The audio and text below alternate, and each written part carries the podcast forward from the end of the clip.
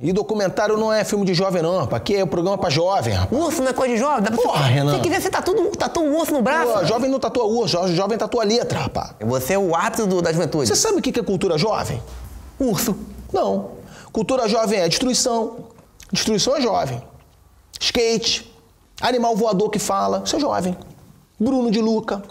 Slackline. Que coisa mais jovem que Bruno de Luca no Slackline? Piercing.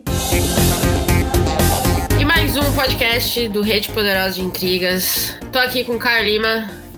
Eu Tudo bem? agora tá. Espero. É, vamos já pra, pra quem tá ouvindo a gente, é tipo a quinta vez que a gente tá tentando gravar esse podcast hoje. Lima e eu, Patrícia Quartarolo do Poderoso Resumão, estamos hoje aqui depois de três episódios pauleira. A gente resolveu começar a conversa de um jeito bem mais leve, bem mais tranquilo. É, tentar se divertir um pouco mais, porque a gente, quando a gente colocou no último episódio que a gente tava esgotado e puto, era, era bem real, assim. Bem, bem a realidade mesmo. Eu acho que a gente tá até pior, né? Mas a gente precisa Exato. arrumar alguma forma de deixar as coisas mais leves. de seguir a vida. Então, é numa tentativa de fazer isso que a gente escolheu o tema de hoje, que vai ser literatura jovem. É, muito já se falou sobre isso, a gente sabe que tem um monte de bate-papo aí sobre o que é literatura jovem, se é bom, se é ruim, tem gente que critica, tem gente que ama. E aí a gente queria bater um papo sobre isso, é, porque eu acho que a gente estava conversando antes. E, e acho que a gente meio que concorda nisso. Caio pode entrar aí a hora que você quiser, mas literatura jovem é muito mais do que o que a gente vê hoje, né? Literatura jovem sempre existiu, porque sempre existiram jovens leitores. Com certeza, né? Eu acho que o hábito de, de leitura ele é uma construção. Eu não saio catando um Dostoiévski aí sair lendo assim sem preparo nenhum. E eu acho que, na verdade, é essa a importância da literatura jovem. É ela fisgar esse leitor e fazer com que ele leia e vá procurar experiências novas de leitura. E aí eu acho que a gente tava falando um pouquinho sobre alguns livros que eu acredito que muita gente nem imagina que quando foram lançados foram considerados literatura jovem, porque hoje eles são tidos como clássicos, né? Então, eu, eu lembrei na hora de é, To Kill a, Mock- a Mockingbird. Como é que ficou aqui? É... O sol é para todos. Obrigada. O Sol é para Todos, que é- hoje é tido como um clássico, um monte de gente lê, tem muitas edições. Mas quando foi lançado, era um livro, foi considerado um livro jovem, um livro jovem adulto, né? O Young Adult, que a gente chama. Isso, e é um livrão. Bom E é um puta livro, exatamente. Exatamente. É, mas tem mais, né? Tem, você comentou antes o Apoiador no Campo de Centeio, que eu odeio. Olha aí a polêmica. Você gosta? Cara, não gosto nem desgosto. Muito pelo contrário. Sacanagem. não, é um bom livro, assim. É, Não é uma parada que mais me fisgou na vida, não. Mas eu gosto dele, sim. É, eu, eu li há alguns anos e achei. Achei chatíssimo. O que eu acho, na verdade, tem muito com literatura jovem, como ela às vezes reflete a juventude da época, né? É, e o Apoiador no Campo de Centeio reflete muito a geração daquela época na qual ele foi né, publicado, que era meio que um afronte àquela geração. Uhum. Eu acho que quando chegou assim, aqui, quando chegou pra mim, pelo menos, eu já achei muito, muito. Meh, sabe? Muito rebelde sem causa. É, tem muita gente. Você não é a única nesse mar aí, não, né? Tipo, muita gente que tem uma opinião bem parecida com a sua. É, um outro livro que eu acho muito interessante, que quando foi lançado foi visto como jovem adulto e hoje é um grande, grande clássico de verdade mesmo, é o Mulherzinhas, da Louisa May Alcott. É, ele saiu durante a Guerra Civil dos Estados Unidos, então a gente, né, no New England. Então a gente fica pens- pensando assim que é, é só, é muito recente, né, quando na verdade, de novo, a literatura jovem está sempre aí. Então, É. acho que um outro exemplo muito bom também é o Senhor das Moscas, né? Excelente, é verdade. Ele tem esse apelo bem jovem, assim, apesar de ser um classicão que Esse é um puta livro. é um cara que todo mundo deve ler. É, ele tem um apelo bem jovem e tal, e, foi, e é considerado como. Ele entra nessa coisa do YA, né? Young and Adult aí. Inclusive, ele tá na lista da, da revista Time como um dos melhores livros de YA do mundo. de todos os tempos, assim. E, e, assim, quando você pensa em literatura jovem hoje em dia, eu acho que muita gente pensa em triângulo amoroso, né? Por causa da porra de Crepúsculo. é, já metemos o pau em Crepúsculo mais de uma vez, então se você é novo nesse podcast, saiba disso. Todo episódio, praticamente. Quase. Quase toda vez que a gente fala de livro jovem, a gente fala mal de Crepúsculo. Mas a verdade não, assim, O Senhor dos Anéis é um, é um livro jovem. Mas É. o que eu fico pensando do Senhor das Moscas é que o mote é muito, é muito denso, né? É um livro bem pesado. Demais, assim, e, e ele dá umas. Tipo assim, ele tem um- uma maneira de, de, de- de compor a narrativa que ela não é tão comum assim. É um livro de. Para jovens. Para jovens, exatamente. É, exatamente. Não é uma historinha de amor, não é uma historinha simpática, não é uma historinha fácil de ler, mas é uma história de jovens para jovens. Ou sobre jovens para jovens, né? Eu gosto muito. Se alguém tiver aí na dúvida de ler O Senhor das Moscas, eu, eu super recomendo. Eu acho que vale a pena vocês tirarem um tempinho aí pra ler, porque é, além de ser um baita livro, é uma aula de sociologia, eu diria. Ou antropologia. Mas me fala uma coisa, Caio, o que, que você leu na sua juventude? O que, que você lia que você hoje entende como literatura jovem? Eu acho que muita coisa des- desse mundo da fantasia caiu para essa questão do- da literatura young adult, né? Então você- você tem tipo Senhor dos Anéis, O Hobbit, ah, os livros de Nárnia, o próprio Harry Potter acabou que pra mim é uma parada mais para aquela pré-adolescência, assim, né? Que foi quando eu li, mas hoje eu vi que ele tá bem nessa categoria de and adult, faz a cabeça de mó galera, assim. Então eu encaixaria, tipo, Harry Potter, Desventuras em série, que eu também li na minha infância, mas hoje também já é considerado uma parada que pega essa faixa etária, né? Essas paradas todas, cara. Eu também li muito livro policial, tipo Agatha Christie, Jorge Simenon, e li umas paradas do meu pai também, que eu achava que eu era muito adulto. E você entendia? Pô, entendia, porque a maioria dos livros que meu pai lia à época eram livros de, de guerra, perseguição, Hum, muito policiais também. Então eu pegava muito, tipo, Poderoso Chefão, eu li quando eu tinha 14, 15 anos. que absurdo. É uma parada que me pegou muito, assim, fez muito minha cabeça quando eu era adolescente, até eu me tornar o rei do crime que eu sou hoje. engraçado, porque eu tive uma, uma, uma rota de leitura muito similar. O primeiro livro que eu lembro que eu li, daqueles que, não, que eu não conseguia largar na escola, né? Que eu tinha, eu tava na escola ainda, foi o Morte na Praia, da Agatha Christie. Eu lembro que eu li até de madrugada, eu tinha prova no dia seguinte, mas eu não conseguia parar de ler até descobrir quem tinha matado quem. E foi o primeiro que eu lembro ter tido essa sensação, assim, de não largar o livro nunca. E aí teve uma época que eu só li Agatha Christie, assim, eu não parava de ler Agatha Christie e eu pedia pro meu pai comprar pra mim Agatha Christie o tempo inteiro. Até que saiu aquela coleção, eu não sei quem foi que pôs, mas aquela coleção da Agatha Christie capa, de capa preta. Tinha uns 80 Hum, livros, folha de jornal, assim, péssima bosta. Tinha uns 85 livros essa coleção, foi um negócio enorme. E aí a gente tentou fazer ela em casa, eu cheguei a ter acho que quase 60. E meu pai comprava pra mim, porque eu não, não né, na escola, não tinha nem banca de jornal perto. E foi a Agatha Christie também, cara. E eu fiquei fascinada pela. pela... Inclusive, pra quem não sabe, a Agatha Christie é minha grande nêmesis literária. É, eu nunca descobri um assassino, um puto de um assassino do livro dela. Então, eu fiz as contas. Dos 26 livros inteiros que eu li dela, tá 26 a 0, basicamente. Então eu, eu postei uma vez no, no Instagram que a Agatha Christie é minha Alemanha. E eu sigo na luta aí, mas tá foda. Eu nunca descobri, nunca saquei. Você já descobriu o assassino? não, cara, nunca descobri, mas também nunca fiquei nessa pira, não. Porra! aí eu falava pro meu pai, falava assim, ah, mas eu não saquei o assassino. Eu sabia desde o segundo capítulo. Eu falei, como assim? Aí eu fiquei puta. Porque todo mundo parecia saber, eu não sabia. Eu nunca descobri um, nunca saquei um, assim. E aí um monte de gente falava assim, não, mas é fácil disso. Eu que é fácil pra quem, cara? O que, que vocês É só- fazem? Às vezes é só aquela afirmação da superioridade pra te deixar mal, né? Conseguiram, né? Porque tô aqui 30 anos ainda pensando nisso. Então, quer dizer... Olha, a gente nunca sabe o que vai gerar uma neura na pessoa. Tá aí a lição do dia. Literatura young and adult- adult também causa traumas. Mas eu concordo. A Agatha Christie foi uma que é, me estimulava muito a ler. Acho que ela escrevia pra caralho, acho que é por isso que até hoje a mulher tá aí. Harry Potter, eu concordo, também tive minha fase Harry Potter. Eu, eu foi, acho que foi a primeira, a primeira série que eu esperei sair livro, assim, ansiosamente esperava lançar os livros. Pô, então, essa pa- parada com Harry Potter, assim, eu sou muito mais fissurado em Desventuras em Série, em Narnia, que foram paradas que eu li ao mesmo tempo. Eu não sei porque eu sempre fui muito, tipo, contra a maré.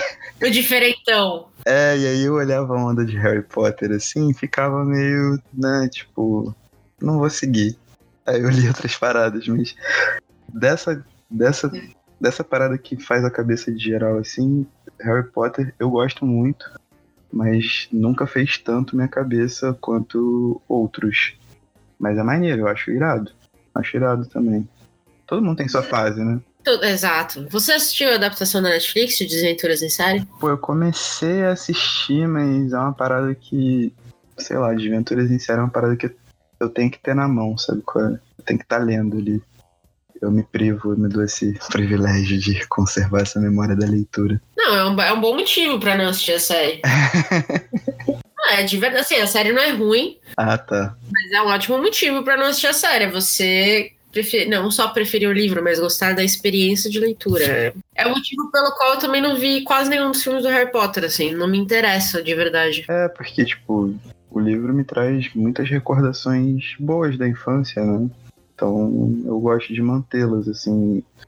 Não só, isso não acontece só com desventuras em série, não, cara. Acontece com outras coisas também. O que mais? que mais você leu de bom? Me, me conta então. O que mais você, você costumava ler? Eu li muito cedo Senhor dos Anéis, foi uma parada que fez muito minha cabeça, e aí fez muito minha cabeça pro cinema também. Foi a primeira vez que eu me vi muito fissurado em uma adaptação. Nárnia, tipo, o C.S. Lewis é um cara que ele pode ser o quão controverso for, é insuperável. Eu acho Nárnia uma parada muito inteligente. Eu tô só, Sim. tô só esperando o meu. É basicamente meu sobrinho, né? Ele é meu primo, mas ele tem sete anos. Ele costuma me chamar de tio. Tô só esperando ele ganhar um pouco mais de, de corpo, assim, pra gente ler Narnia junto. Que eu acho que é uma parada. Ah, que legal. É. Pô, coleção Vagalume eu li, sempre li, muito. E aí é parte pra essa influência do meu pai muito forte. Um livro que não foi influência do meu pai, foi influência da minha mãe, foi o Perfume do Patrick Suskind. Eu acho que ele é finlandês, sueco, na- dinamarquês, sei lá. Que não é exatamente o livro Young and Adult, mas é um- uma literatura dessas de transição, saca? Que todo mundo lê quando é muito jovem e pela acurácia e pela, pela forma narrativa que o cara cria naquele meio ali. Uma história meio doida também, né? Do cara que tinha o cheiro de tudo e queria tirar o cheiro da, da mina e tal. Extraiu o cheiro da mina pra fazer o perfume e virou um assassino serial killer. Aquilo ali faz muito a cabeça da, da galera, né? Soa bizarríssimo, eu nunca li o perfume. Pô, Eu cara, é um, muito- é um livraço, livraço, e eu acho que tem tipo umas duas adaptações pro cinema. Tem uma com o Dustin Hoffman? Acho que sim. Eu acho que eu sei qual que é. Pô, outro livro que fez muito minha cabeça. Eu sempre tive. Eu sempre colei com os personagens mais macabros, assim, né? Mais lado B da coisa toda. Tanto que meu personagem preferido no Harry Potter é o Sirius Black. Ah, o meu também. Ah, então tamo junto. Eu adoro o Sirius. Eu adoro como ele entra na história e eu adoro como ele vira o que ele vira. Não, não quero... Como eu já dei um spoiler enorme de The Good Place no último podcast, eu tô esperta agora. Obrigada, Gustavo, por ter me avisado. É, teve que sair um pi no meio aí do, do que eu falei, porque era um spoiler, eu nem, nem me toquei. Tô esperto, tô esperto. Mas se- segue o jogo, segue o jogo. Ah, é, outro bagulho que fez muito minha cabeça, assim, muito, muito, muito, muito, foi. Pô, o que deu, o que deu origem ao filme do, do Hannibal. Agora eu sumi o nome. O primeiro, o primeirão com o Anthony Hopkins. É, é legal a gente não ter discutido muito antes, justamente pra gente ter esses momentos blanks, assim, do, Não, eu tava. Não, eu, pesquisa, manja. eu tinha anotado o nome durante a semana, né? Tipo, eu fui separando umas paradas pra falar. Só que, cara, tenho que falar um bagulho. Vocês podem achar que eu tô chapado, mas eu não tô chapado. Eu só, É sempre bom você avisar, né? Porque É. toda vez. eu só falo muito devagar e tenho muito problema com o nome. Eu só falo muito devagar e eu tenho muito problema de memória. Não, com Mas eu- nomes, com nomes, de memória não. Mas eu não estou chapada. Aqui, ó, o silêncio dos inocentes. É isso. Cara, eu lembro que quando eu li esse bagulho, era uma coleção, coleção Super Sellers, que se chama. É uma coleção de capa dura? De capa dura, preta. Não é chega a ser preta, ela é azul escuro, Ou tinha umas assim. cores, mete a cores diferentes. Tem uns, tinha uns degradês tipo roxo, verde escuro, azul escuro. Eu tenho uns três livros dessa coleção. Então, Adorei. meu pai tinha a coleção toda, cara. E Tô brincando, ainda tem? não, a gente doou. Mas eu peguei ela pra ler e tava lá o Silêncio dos Inocentes, assim, eu vi a capa, eu falei, cara, isso aqui. E aquilo ali fez na minha cabeça durante muito tempo, que eu só comecei a procurar personagem lá do B, assim, só comecei, foi assim que eu, eu me criei É uma belíssima história. esse, esse monstrinho. Muito bom. bom. É uma boa, é uma boa lembrança de. Eu acho que é muito interessante quando a gente, quando criança começa, ou jovem adulto, né? Não criança mais, você descobre que existem personagens é, que você não gosta ou que são péssimos, mas que eles são os personagens principais de certas histórias, assim, onde o anti-herói é o centro. Eu fiquei muito chocada quando eu li Silêncio dos Inocentes, porque é, eu acho que se não foi o primeiro, foi um dos primeiros livros que eu li onde uma pessoa completamente odiosa era o centro da história, quase. Sim, cara. Então, como assim, pô? Não é nem, nem tudo é Harry Potter. E aí você começa a ter aquele choque, sabe, de, de- do que, que eu tô lendo versus o que, que você pode fazer. É o poder da ficção, né? O que, que você pode fazer com a ficção. É, ali, e tipo, fica muito claro o que, que é o Hannibal, mas você quer mergulhar cada vez mais dentro do Hannibal. Cara, ali foi uma experiência muito louca. Mesma coisa com o Poderoso Chefão. E assim, eu sei que não é uma grande literatura, mas eu sou viciadíssimo em Mário Puzo. Eu li tudo dele. E o Poderoso Chefão é a mesma coisa, né? Tipo, a, figura do, do Vitor Corleone, ela é muito, muito presente, né? Tipo, mais do que nos filmes, assim. O filme o filme é muito sinistro, classicão, que é par concurso, não tem o que falar. Tanto um quanto o três, o dois eu não sou muito fã, não. Por quê? Papo reto, eu não sou muito fã do Você dois. gosta mais do 3 do que do 2? Gosto. Alpatino, Isso! Alpatino sempre será Alpatino, cara. Cara, mas o 2 é o Alpatino chegando no poder. Tipo, é o Alpatino, assim, é o, é o Temer no golpe, manja? É o Alpatino quase lá, cara. Ele não quer entrar na família, mas ele é arrastado pra falar. É incrível!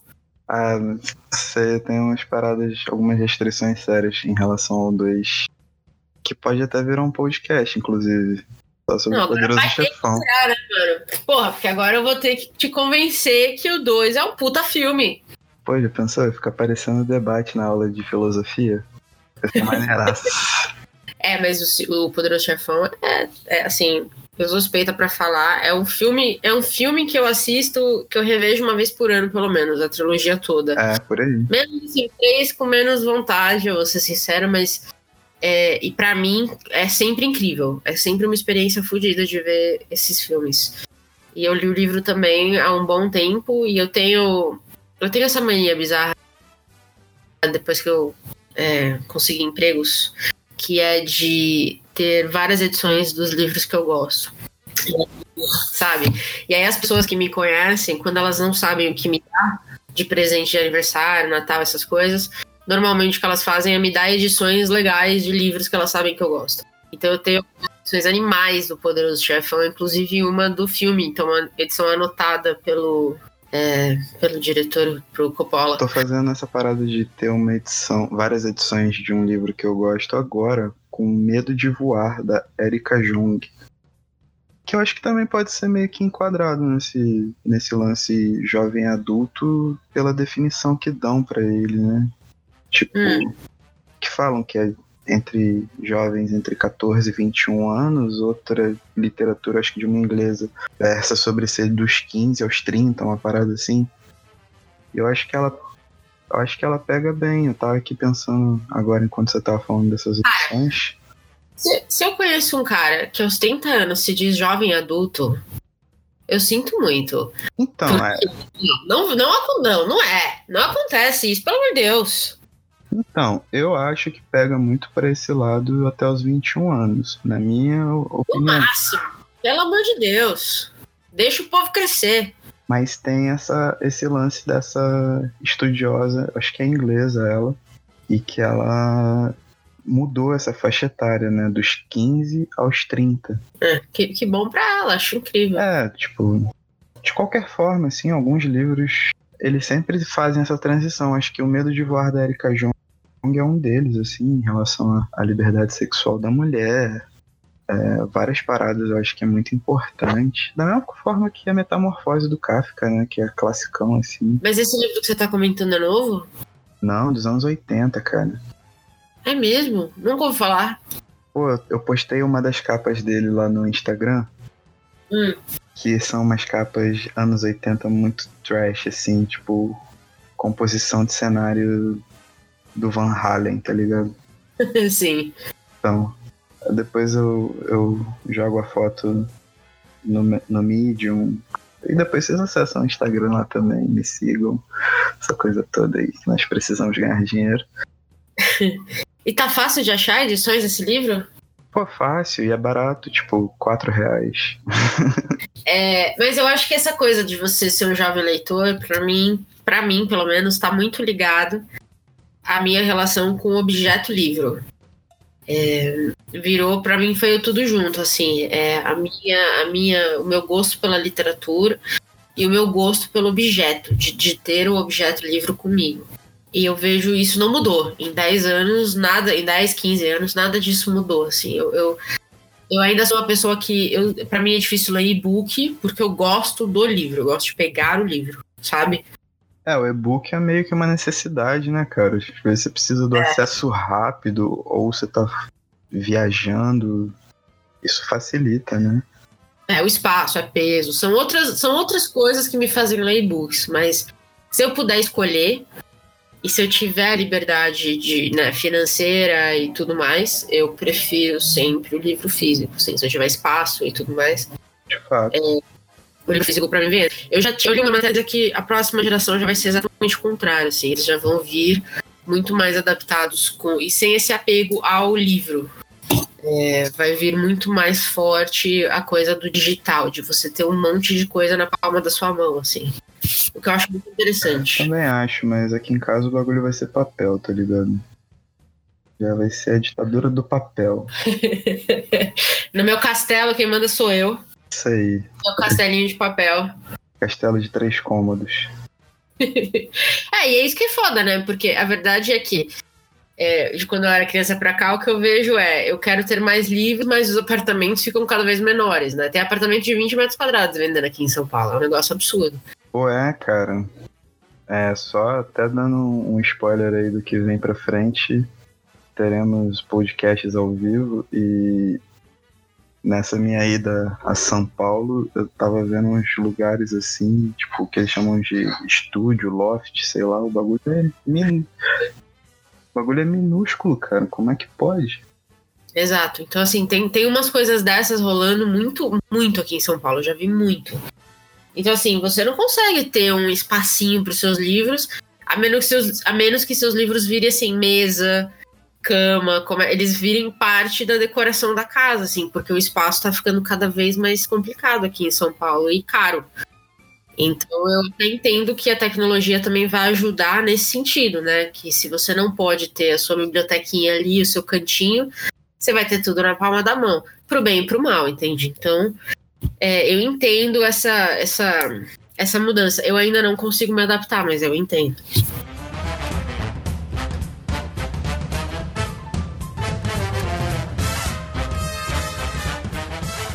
Engraçado, porque eu falo da relação com o livro, porque é, muita gente que não é leitora, ou muita gente que não tem essa mesma relação com o livro, que eu acho que é uma coisa muito pessoal, né? Cada um tem a sua. É, quando as pessoas que, que não têm essa mesma relação, por exemplo, vêm na minha casa e veem a minha, o meu cantinho aqui, eu acho que a primeira reação é assim, nossa, mas por que você não usou espaço para fazer aí três pontinhos, qualquer outra coisa?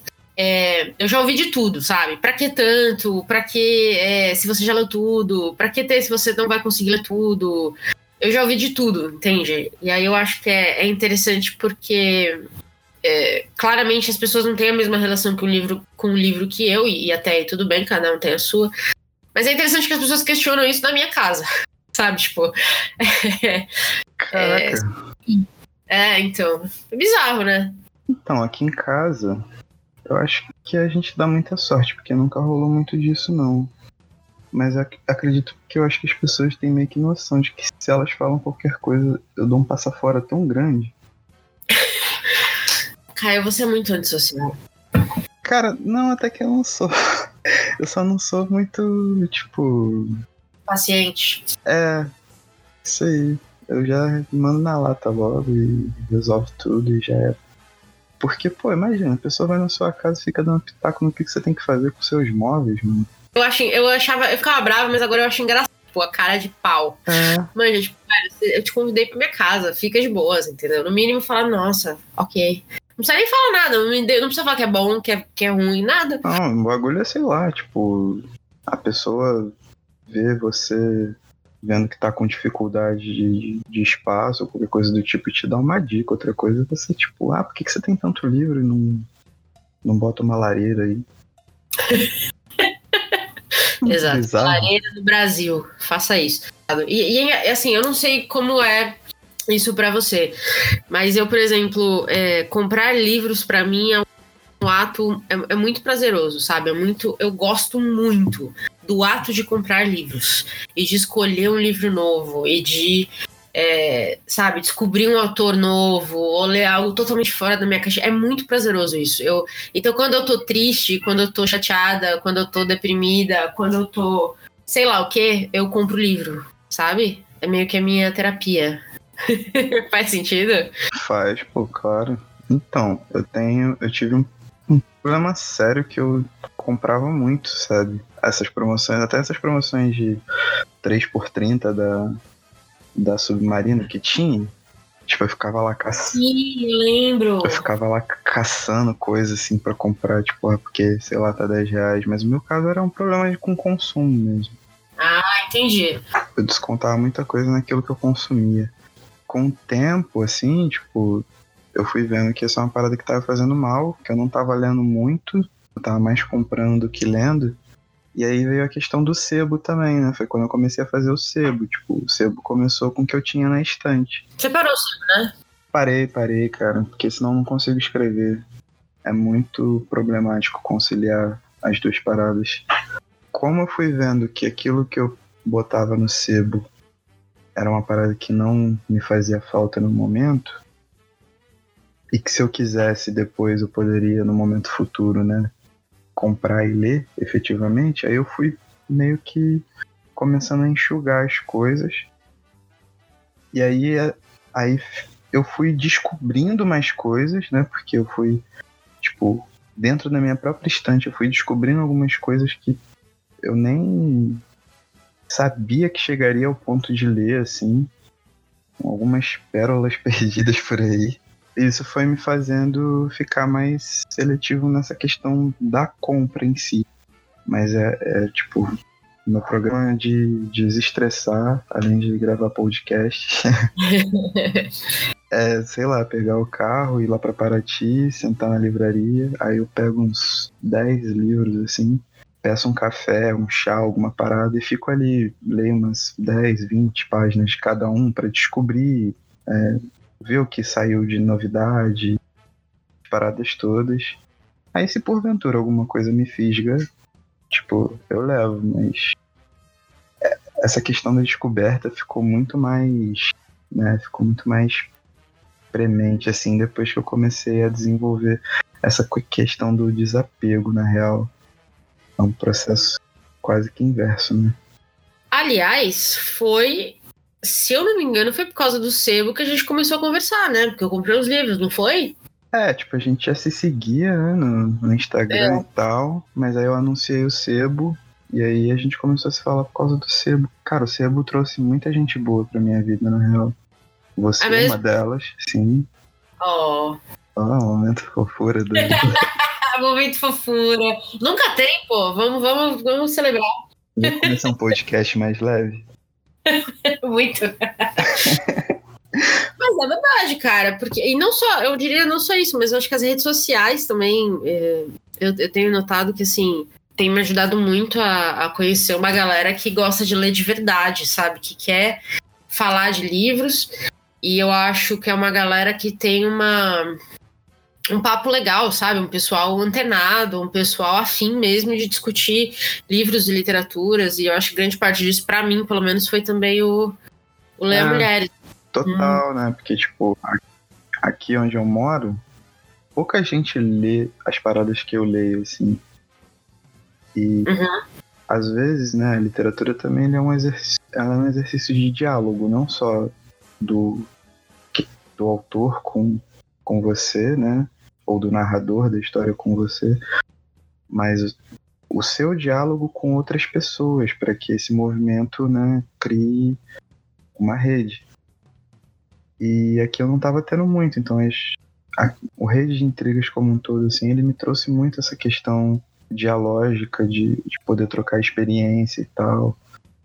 É, eu sou eu sou meio bolado com, com essa questão das redes num geral, mas pô, não tem como falar que ela não me beneficia nesse ponto por, como, sei lá, só se eu morasse num grande centro mesmo, ficasse participando desses, desses grupos todos de leitura, que eu poderia ter essa troca. Então acho que é muito, muito, muito irado, assim, muito foda. Cara, e é engraçado, porque eu sempre achar, eu sempre achei, enquanto eu era, eu tava crescendo, porque assim, na minha casa meu pai lia bastante, mas ainda assim não era um leitor de cinco livros por semana, assim. Ele lia, ele lia razoavelmente bem. A gente tinha uma coleçãozinha de livros dos meus pais, que de quando eles eram mais novos. Mas eu era a única que, quando eu comecei a ler, eu era a única que lia muito, assim. Lia meio que compulsivamente. E aí eu sempre fiquei com essa sensação de que a literatura era um exercício, a leitura era um exercício solitário, sabe? É uma coisa que você faz com você mesmo. E eu acho que em grande parte ainda é. E para mim, e pessoalmente para mim essa é parte do prazer, assim, quando eu tô lendo um livro, sou eu e o livro ali, e é o que você falou, eu sento em algum lugar, peço um café, e eu tô no meu mundinho ali e eu tô feliz, sabe? É um momento, é um momento muito bom para mim, pessoalmente. Eu sei que nem todo mundo gosta dessas atividades solitárias, mas depois de, de entrar nessas redes, de conhecer uma galera que gosta de falar de livros, de escrever sobre livros, de fazer vídeos sobre livros, eu percebi que não precisa ser uma, uma, uma tarefa tão solitária assim, sabe? Você pode depois compartilhar um pouco dela com, com alguém, da sua experiência com alguém. E isso para mim é muito novo, porque como a gente, acho que para muita gente isso pode ser muito novo, porque a gente vive num país de não leitores, né? Então, acho que para muita gente aqui deve que ouve a gente ou que lê, deve ler muito, mas não deve ter muita gente para conversar sobre o que lê. Meio que suprem isso um pouco, se você sente a necessidade de falar, ler e conversar, ou ler e. Sabe? Eu acho que. Eu ainda acho que bate-papo sobre livros é uma das minhas conversas preferidas hoje, sabe? Pô, com certeza. Com certeza. E durante anos eu achava que não era possível, porque eu não conhecia ninguém que lia muito assim. Até na minha escola não tinha ninguém assim que na minha sala de aula que lia tanto. Sabe? A galera lia o que era obrigado e reclamava o tempo inteiro. É, na minha, na minha fase de escola, assim, tipo, a molecada só queria saber de fazer merda, mano. Pois é. E ainda tem gente que acha que a gente pode doutrinar, né? Não? Pois é, né? Não quer ler duas páginas de texto sem reclamar, porra. Fala sério. O povo não lê Graciliano Ramos, reclamava o tempo inteiro de langústia, ninguém entendeu porra nenhuma. E acha que esse povo vai ser doutrinado? O alienista que é mó maneirinho do Machado de Assis, todo mundo aí. Não é nada. Nem resumo na internet lê. Aliás, o que a gente mais tem no Poderoso, na real, é comentário de aluno pedindo pra gente elaborar mais a resenha com detalhes, porque a prova tá aí. Juro por Deus. Cara, A gente recebe uma porrada de comentário assim, ó, pô, semana que vem é minha prova, cara, fala mais aí do livro. Sem brincadeira. pô, cara, ainda bem que assim, a minha parada ela é muito lisérgica, muito louca com rede de intrigas, porque essa molecada seriam os que eu ia dar uns tapas na orelha e mandar eu li. É, a gente, como a gente responde, fala, ó, infelizmente isso aqui é uma resenha, então é uma opinião pessoal, mas leia o livro. Mas hum, esse não é o povo que vai ser doutrinado. Só, só avisando vocês assim, eu sei que esse é um podcast leve, mas só tô jogando no ar assim, não vai, tá? O povo não quer ler um livrinho de 90 páginas, assim, curtinho. Acho que a gente falando sobre isso até é bom lembrar que, tipo, A Revolução dos Bichos também é um livro para jovens, né? Sim, é verdade. Na teoria. É, sim, mas digo assim, né? é, Ele é, ele é muito acessível, também pode entrar nessa categoria muito bem, assim. Inclusive, ouçam o nosso podcast passado. Episódio 7, cara, tá, tá bom, viu? Tá bom mesmo, galera. De modéstia à parte, assim, a gente estudou bastante. E aí foi duas horas aí, uma hora e meia de conversa é, sobre um puta livro também. É isso aí. Tem muito mais, né? Além do livro, óbvio, vocês, quem já ouve a gente aqui já deve saber que, por exemplo, a gente começou em literatura jovem hoje, a gente já tá falando agora aqui de redes sociais e tudo mais, mas é, o, o- a Revolução dos Bichos, a gente começou ali e ficou ali, falamos de política, de momento Brasil, tá muito bom mesmo.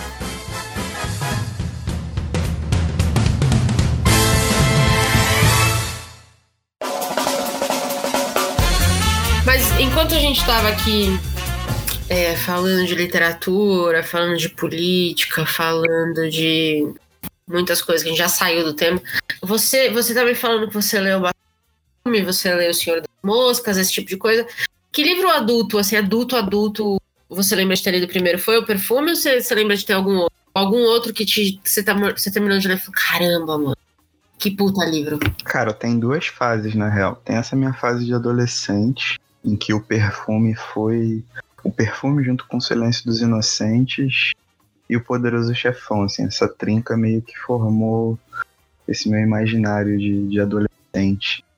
Mas o perfume foi muito impactante porque foi a questão do lado B, né, cara? De você se identificar com o lado, com o lado sujo, com o lado obscuro, com o lado ruim da coisa, né? E você ver, tentar ver as coisas de uma forma mais humanizada, mais profunda. E mais pra frente, assim, ainda jovem, na altura dos meus 20, 21 anos ali, foi a, a metamorfose do Kafka e o Velho e o Mar do Hemingway. Olha, aí sim. Porque eu sempre fui um jovem muito sonhador.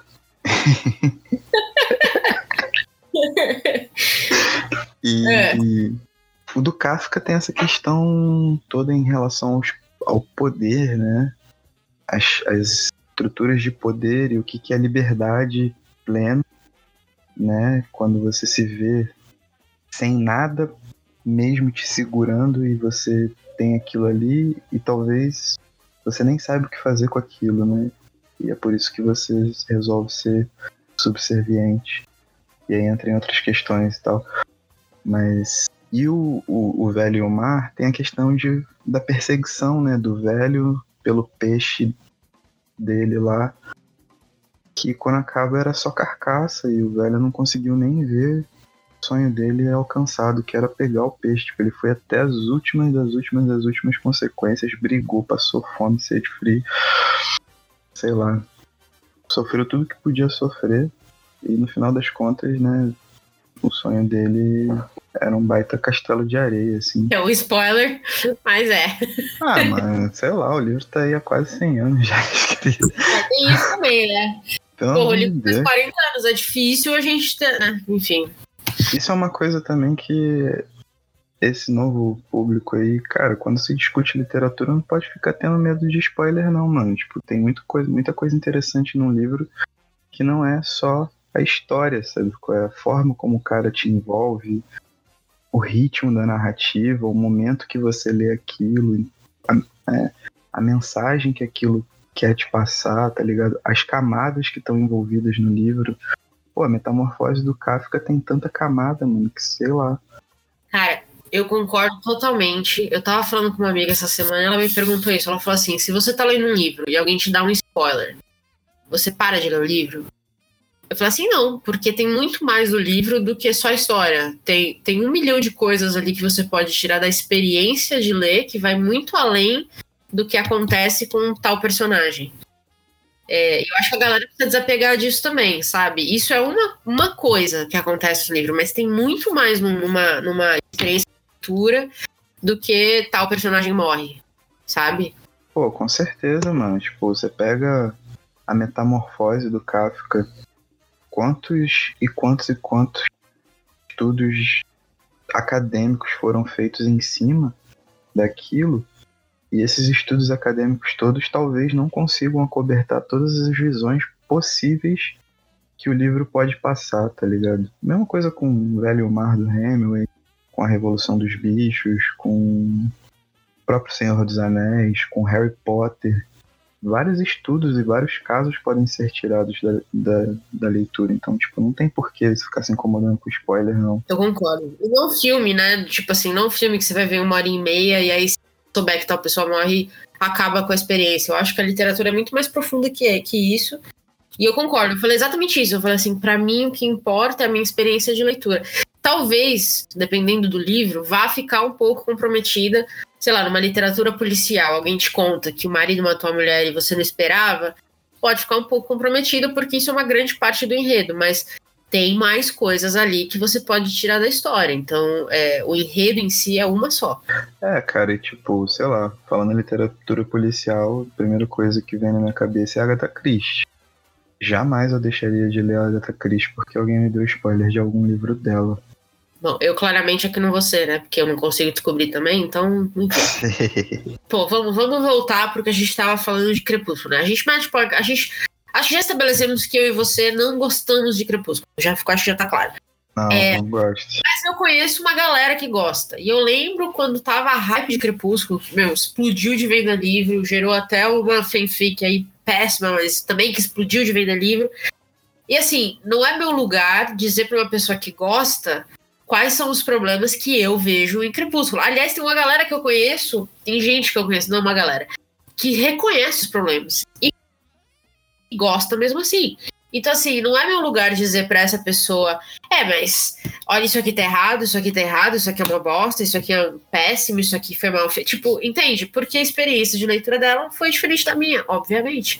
Então a gente respeita, né? Eu acho que se, se esse último ano mostrou muito pra gente, é que a gente tem um problema, mostrou muito, assim, pra mim, é que o brasileiro tem um problema sério em respeitar alguém que discorda dele. É, e às vezes não tem nem argumentos para discordar, sabe? E eu acho isso muito preocupante.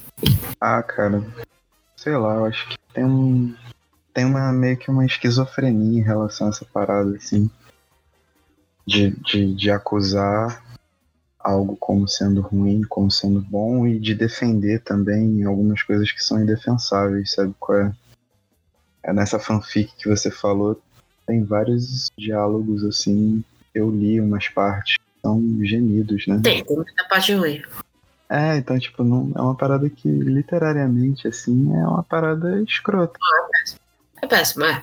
Mas tem gente que gosta, pô, seja feliz gostando, tá ligado? É isso, cara. E assim, tem gente que gosta, e eu já, é o que eu te falei, tem gente que já me falou assim, ah, eu sei tudo, eu sei que isso é ruim, eu sei que essa parte é ruim, eu sei que essa parte é mal escrita, mas eu gosto. Então, assim, entende? Não é lugar dizer pra essa pessoa que você tem que não gostar porque você sabe que é ruim. Não sei, cara.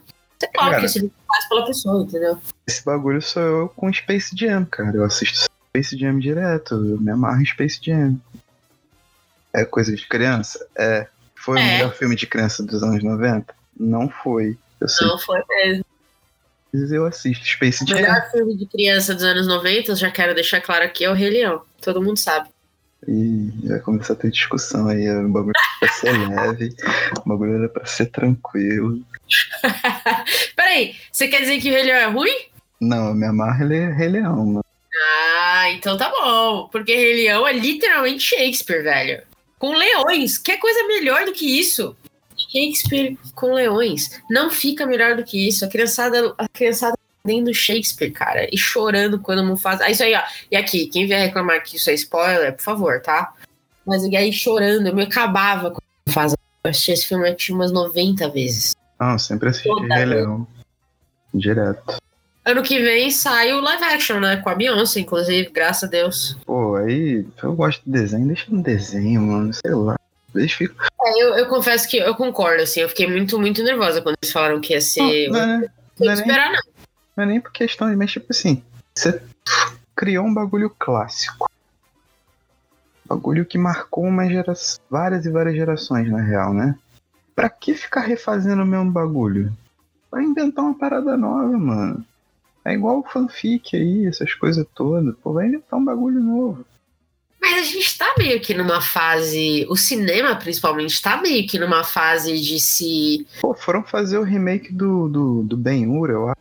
Foi isso? É. Puta, que ficou uma bosta. Caraca, Então, o que eu maluco. quero dizer? O cinema tá numa fase meio de recriar as mesmas coisas. Tipo, a Disney fazendo tudo em live action, os filmes de herói tudo dando reboot. Tá, tipo, o Super, o Spider-Man já teve quantos reboots? 95? Tipo, quase. Caraca. O cinema tá meio desgastado, eu acho, sabe? É, ou, ele, ou ele faz uma adaptação de livro, de best-seller, ou ele tá dando reboot em algumas coisas. Tá meio difícil achar filmes, assim, mais originais no, no mainstream. Eu acho que você tem que ir um pouco mais underground pra achar um filme, sabe, um roteiro original. Com certeza. Porque tá, tá osso, maluco. Tá osso demais. Que isso. O que eu acho que a gente começou falando de literatura que eu pensando que eu- agora vai virar vai- é um livro que eu quero citar que vai ser adaptado para o cinema, que foi adaptado para o cinema, já deve estar saindo por agora aqui no Brasil, se eu não me engano. Uhum. que é O ódio que você semeia. É, e aí eu queria falar um pouco desses novos livros jovens que estão saindo meio que como com viés meio ativista, sabe? Com viés meio ó, tá acontecendo isso no mundo, deixa eu te explicar o que é. Sim. Sabe? Então, o ódio que você semeia é um desses. Ele fala de policial, é, principalmente contra negros. Fala de relacionamento é, birracial, fala de preconceito, obviamente, racismo.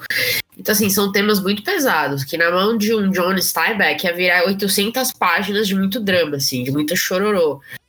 É, ia ser incrível, provavelmente Desgraça. Né? Ia ser uma desgraça, exato. Mas na mão da, da Angie Thomas, se eu não me engano, que é autora, virou um IA mais leve, mais palatável e um pouco mais assim objetivo para que a pessoa entender, né? Um, um leitor de 15 anos, por exemplo, entender o que está acontecendo, é, principalmente nos Estados Unidos. Então eu tenho visto alguns YAs novos. Acho que o primeiro que eu li que me deu esse impacto foi Aristóteles e Dante é, que é um IA sobre dois meninos homossexuais. É, que, e aí eles estão se descobrindo, sabe? E as dificuldades de entender o que está acontecendo, de se aceitar. É, e eu achei muito interessante, porque eu acho que esses são temas que a gente não via muito nessa literatura. Mesmo, mesmo a gente falou aqui agora O Sol é para Todos, que fala de racismo, é, ele não é abertamente Entende? Não tem. Essa palavra, por exemplo, não tá no livro. Sim. E não é uma conversa com o leitor, é uma história. E você pode tirar dessa história o que você quer, na verdade, sabe? Claro. Mas eu acho que o ódio que você semeia, por exemplo, ele já é um livro muito mais objetivo nesse quesito. Tipo, a gente tá aqui para falar de racismo.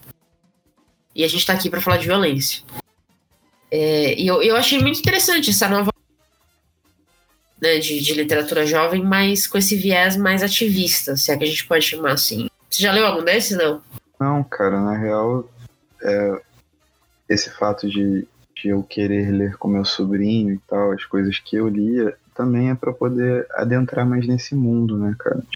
Porque eu realmente fui mergulhando nas coisas que eu fui me interessando, e normalmente elas são muito loucas. E eu fui mergulhando e mergulhando e mergulhando.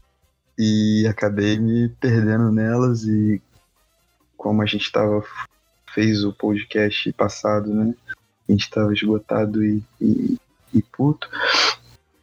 Eu fiquei pensando muito tempo depois é, que isso me fez não conseguir é, né, voltar a minha linguagem para algo mais abrangente. E aí eu me voltou o interesse a me reconectar com as, com as coisas que me formaram leitor, para eu entender como esses caras todos conseguiam traduzir ideias tão complexas de forma tão transparente, tão simples.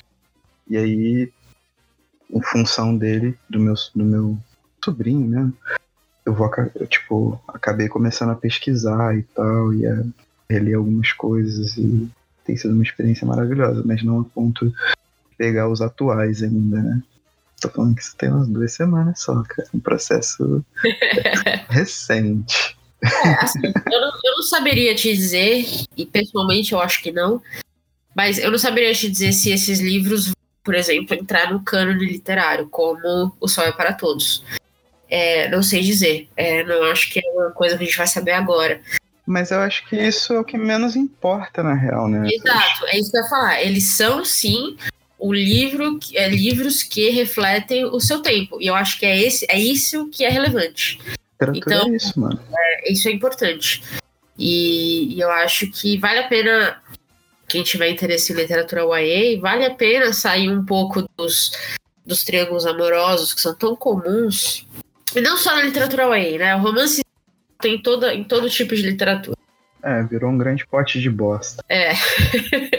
mas vende e dá dinheiro. Então eu entendo que às vezes as pessoas querem ler isso e tudo bem, mas quem gosta de literatura jovem, eu também recomendaria é, você buscar esses livros que falam um pouco da nossa, do nosso tempo, como ele é, ou como ele é interpretado nesse viés, então, por exemplo, por uma, uma autora negra, um autor homossexual, como é que é hoje para o que, que eles estão vendo no mundo hoje. Eu acho que isso é muito importante. E esse é um papel legal da literatura. Isso é uma parada maneira de você estar falando, porque o último contato que eu tive com pesquisa dentro de literatura jovem, que era uma coisa mais, digamos assim, engajada ou mais é, política, ela girava em torno de, de- das novas distopias, né? Tipo, Jogos Vorazes, Divergente, não é isso? Divergente Isso. tem a série É. Divergente, Maze Runner, que tinham esse ambiente distópico, né, e, e giravam em torno de uma liberdade completamente cerceada e essa coisa toda. E é bom ver que isso está passando para romances comuns, que todo mundo, né, tem uma abertura, eu acho que um pouco maior, ou vai com um olhar um pouco mais aberto. Porque quando você fala, sei lá, em Jogos Vorazes, você já tem aquela imagem de uma sociedade completamente presa e as associações ao governo atual e blá blá, e jovens unidos jamais serão vencidos e essa coisa toda. E eu acho que quando você vai para um romance comum, né, um um livro que esteja tocando em assuntos pertinentes à atualidade, mas de, de uma maneira mais tradicional, talvez, mais convencional, isso abre outras portas de sensibilidade para quem lê.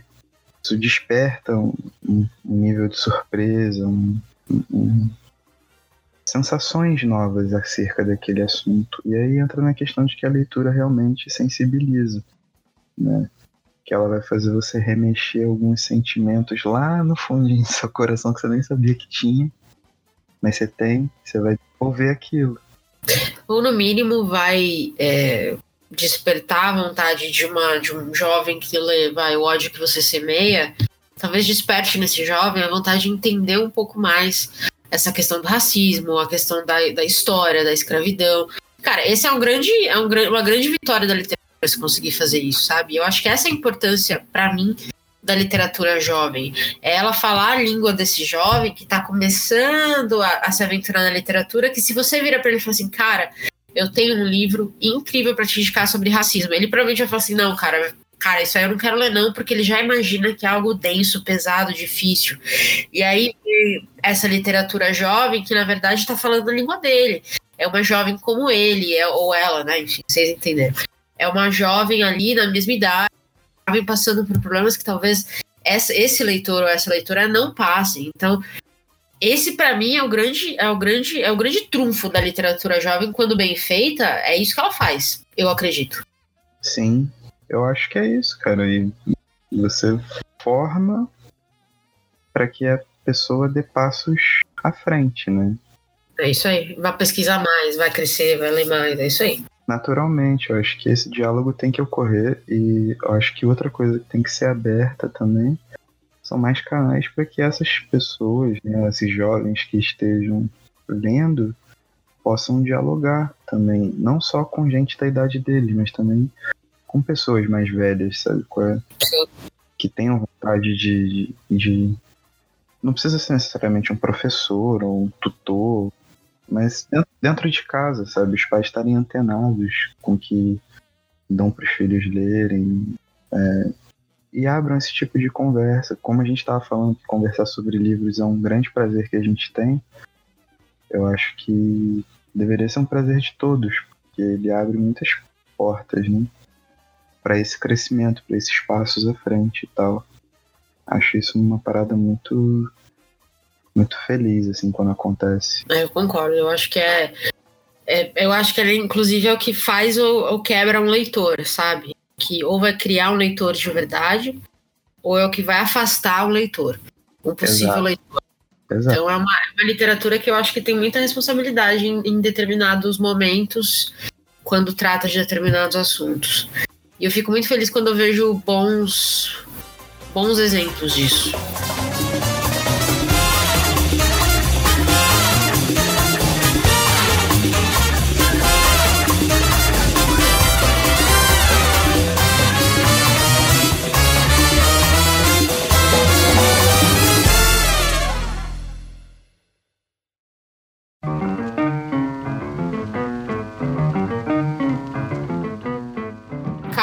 Me conta aqui o que, que você tá lendo de bom, assistindo, ouvindo.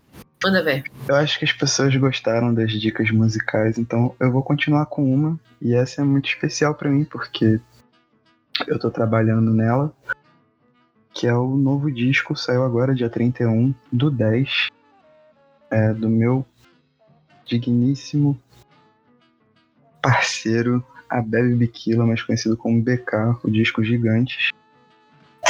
É, tá um descasso, descasso mesmo. Eu tô trabalhando numa questão dialógica com ele. Eu escrevi um conto, vai começar a sair dia 17 desse mês, de novembro. Vai sair na Rede de Intrigas, rededeintrigas.com. Você pode acompanhar por todas as redes sociais, tudo Rede de Intrigas aí. Aí faz o seu plugin aí também, velho. São sete partes, uma a cada sábado até o final do ano, em que ele vai dialogar com toda essa ideia que o disco gera sobre o que faz dos nossos e da gente, consequentemente, gigantes. Lógico que minha parte tá completamente pirada e maluca. Não tá tão- tudo bem encaixadinho como no disco. Mas faz parte do meu ser, né? Então não vou fugir minhas origens. Mas essa é a dica musical desse podcast. Ouça também o Paty. Se eu chegar em São Paulo se eu não tivesse CD decorado, eu vou ficar bolado.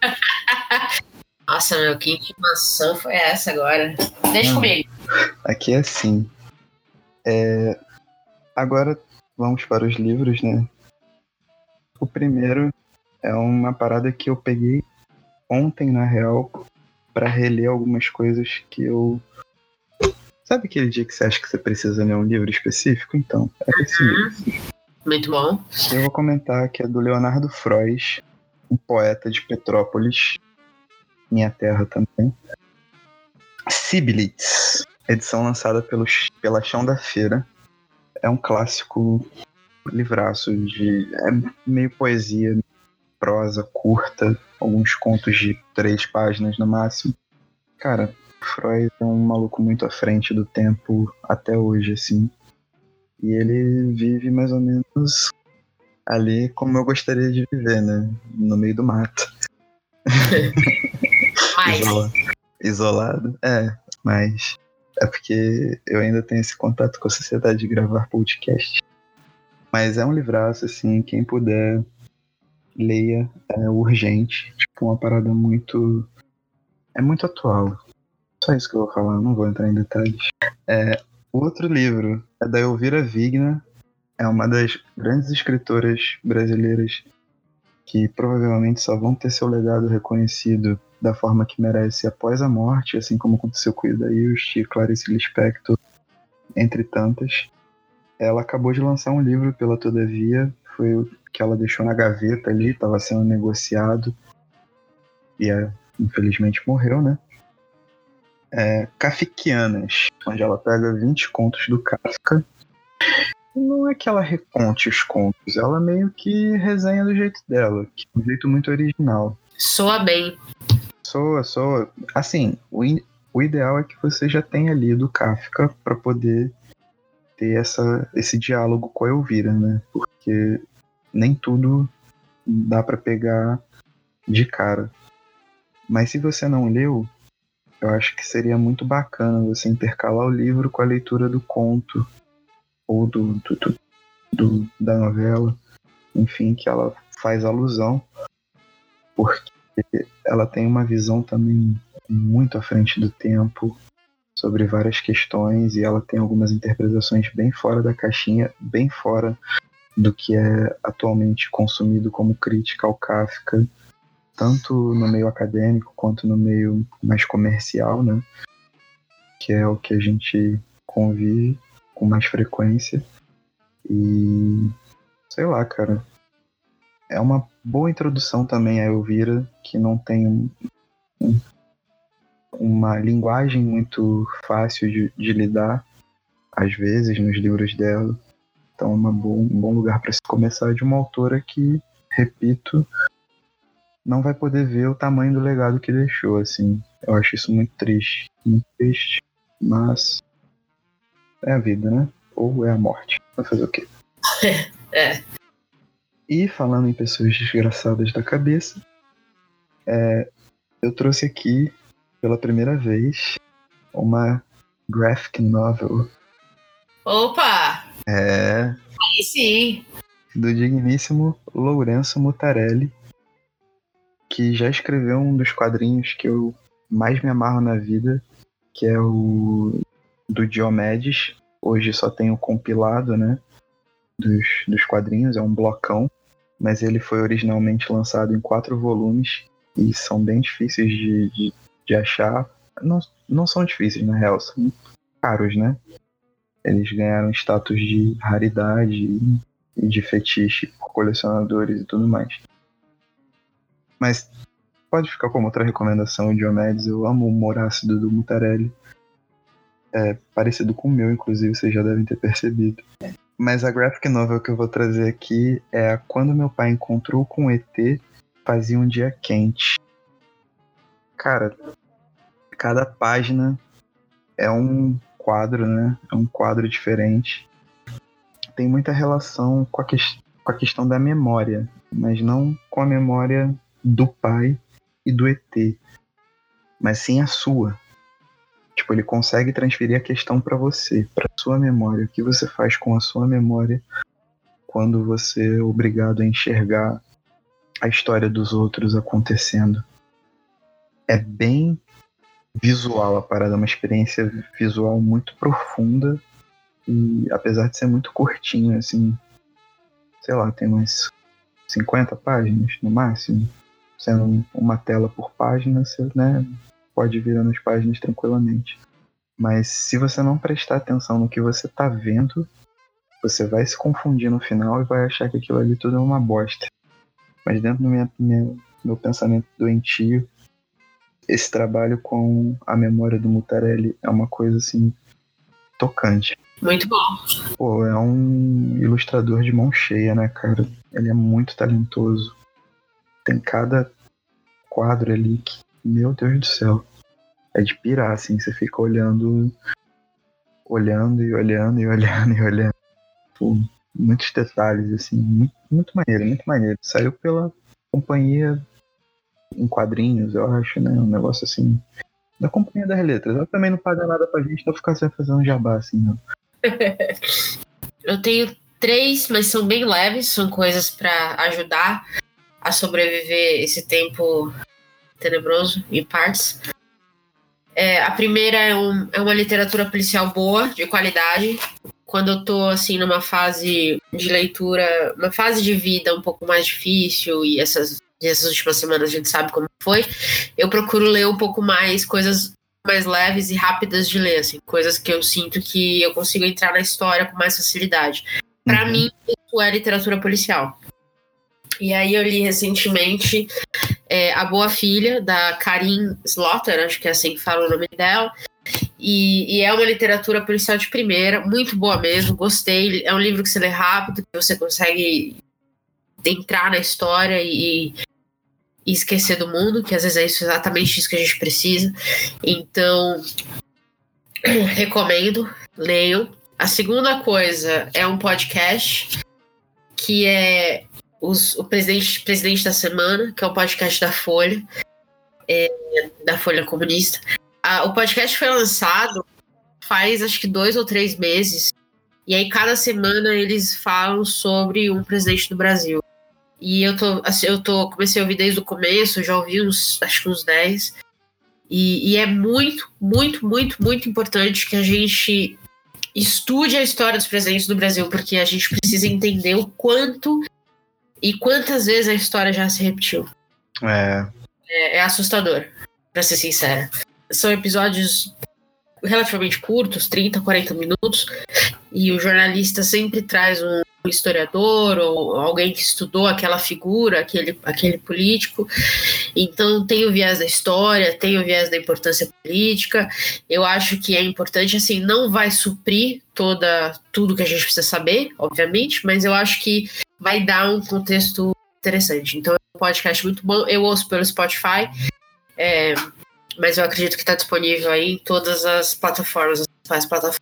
Minha última recomendação é uma série que eu, que eu tô assistindo sem parar.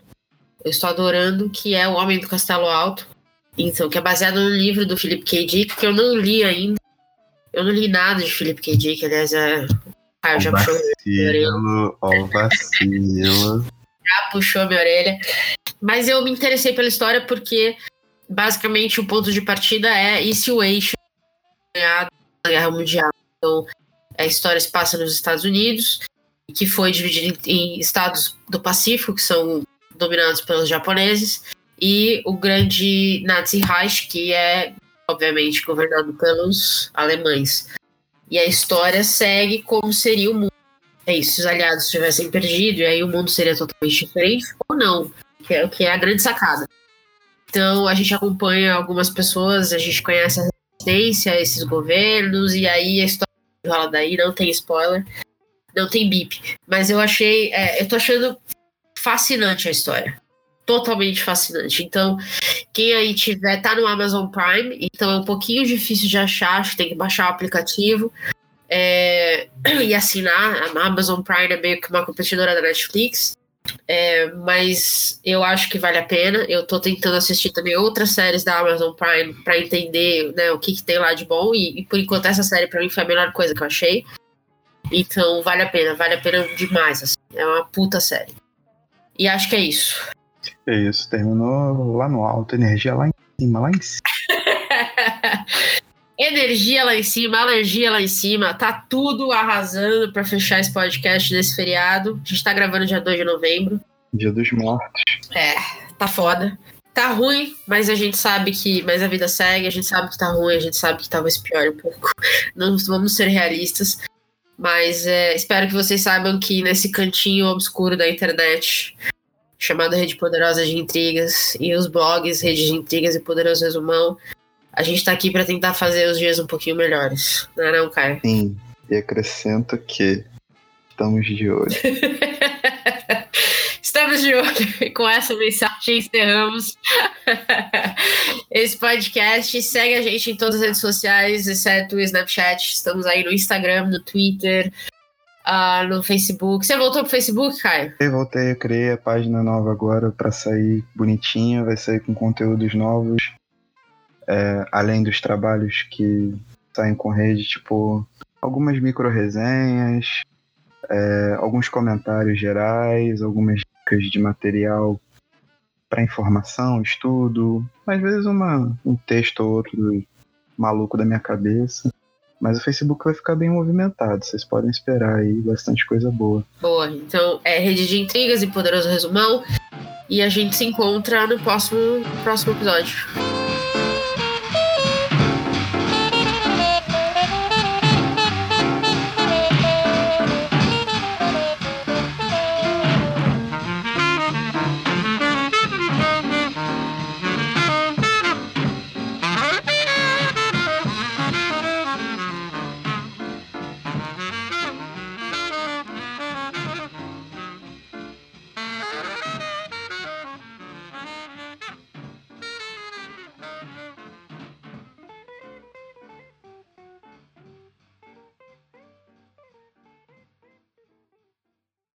Este podcast foi editado por Gustavo Angeléia.